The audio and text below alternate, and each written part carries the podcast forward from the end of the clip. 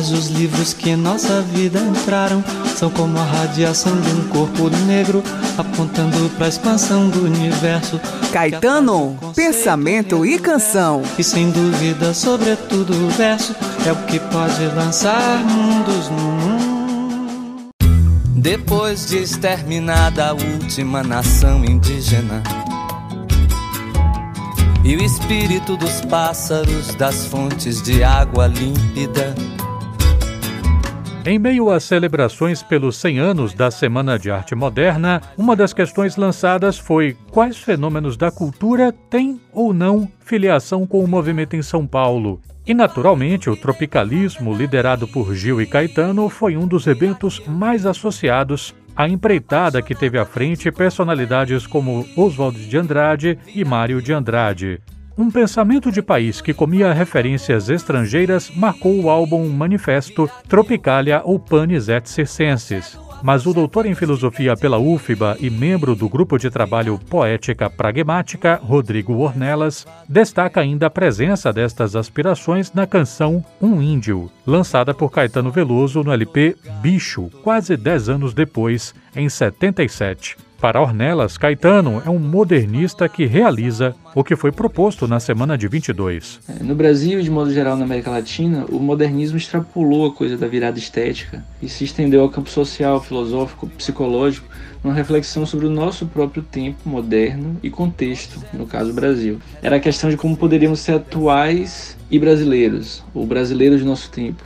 E desde lá havia uma dificuldade em afinar essas duas coisas, o tempo e o lugar. Daí que algumas vertentes do modernismo acabavam mais pseudo-modernistas, porque ou rejeitavam o Brasil achando que ser moderno era ser europeizado, ou rejeitavam a modernidade e os valores ocidentais, achando que isso nos tornaria mais brasileiros. Quando na verdade ser modernista é fazer uma afirmação da modernidade, mas em nossos termos, tomá-la nas mãos como nossa, mesmo no seu caráter estrangeiro tal qual, por exemplo, nossa língua, que é portuguesa, nem por isso menos nossa, como já escreveu uma vez nosso filósofo baiano Crisóstomo de Souza, mas sobre a filosofia. E por isso que nosso melhor modernismo é aquele dos que se chamaram antropófagos, do movimento antropofágico. É deles que vem a Tropicália, como já sugeriu o Lober Rocha, e é deles que vem Caetano, dessa linhagem, digamos. Assim como para Mário, para Oswaldo de Andrade, por exemplo, há em Caetano uma necessidade de fazer uma arte que, pensando a própria arte, inventando nela, pensa também o Brasil e o inventa. Um índio descerá de uma estrela colorida, brilhante. De uma estrela que virá numa velocidade estonteante. E pousará no coração do hemisfério sul, na América, num claro instante. Em um índio, Caetano traça uma espécie de profecia mítica, e que como mito não está nem exatamente num passado perdido e nem num futuro messiânico, mas de algum modo num presente eterno. Se a gente pudesse viajar no tempo, nós não encontraríamos o momento em que acontece a história mítica e nem poderíamos avançar ao ponto onde aquela profecia descrita pode ser vista de modo literal. A imagem sempre se refere a uma memória passada e, por assim dizer, memória futura, que estão sempre no presente. Nesse sentido, sempre latente como elemento unificador de um povo, uma família, uma nação, e que pode ser evocado ou não.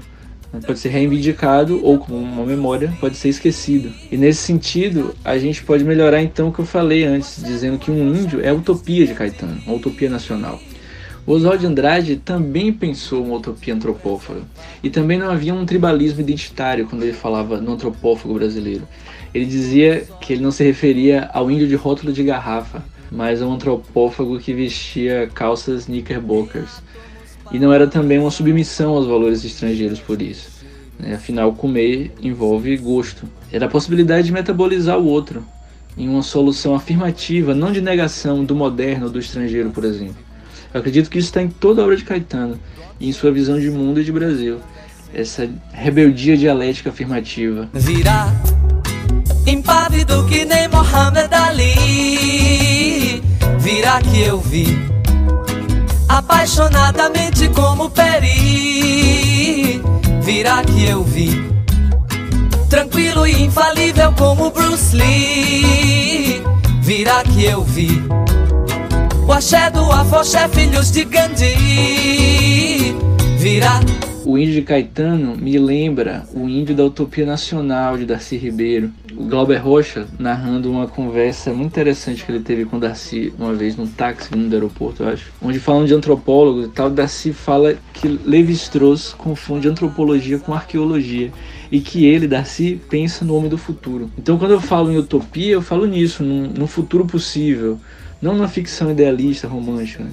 Tem um sociólogo húngaro chamado Karl Mannheim que difere utopia de ideologia aí, onde utopia se refere a um futuro imaginado possível e que pode ser buscado, digamos, programaticamente. Esse Mannheim, que também é referência para Oswald quando ele escreve sobre utopia, ele entende que utopia é a escolha de um caminho imperativo que nos leva para o futuro.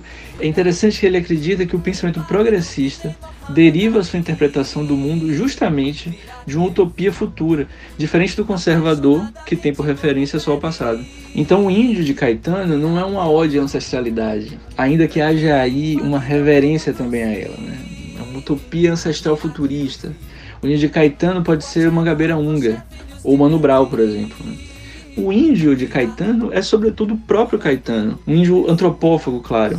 Ele vai sendo e se tornando esse índio. É um colocar referência no futuro, tanto nacional como no caso do artista pessoal, né? para ele, nosso bruxo de Santa Amaro.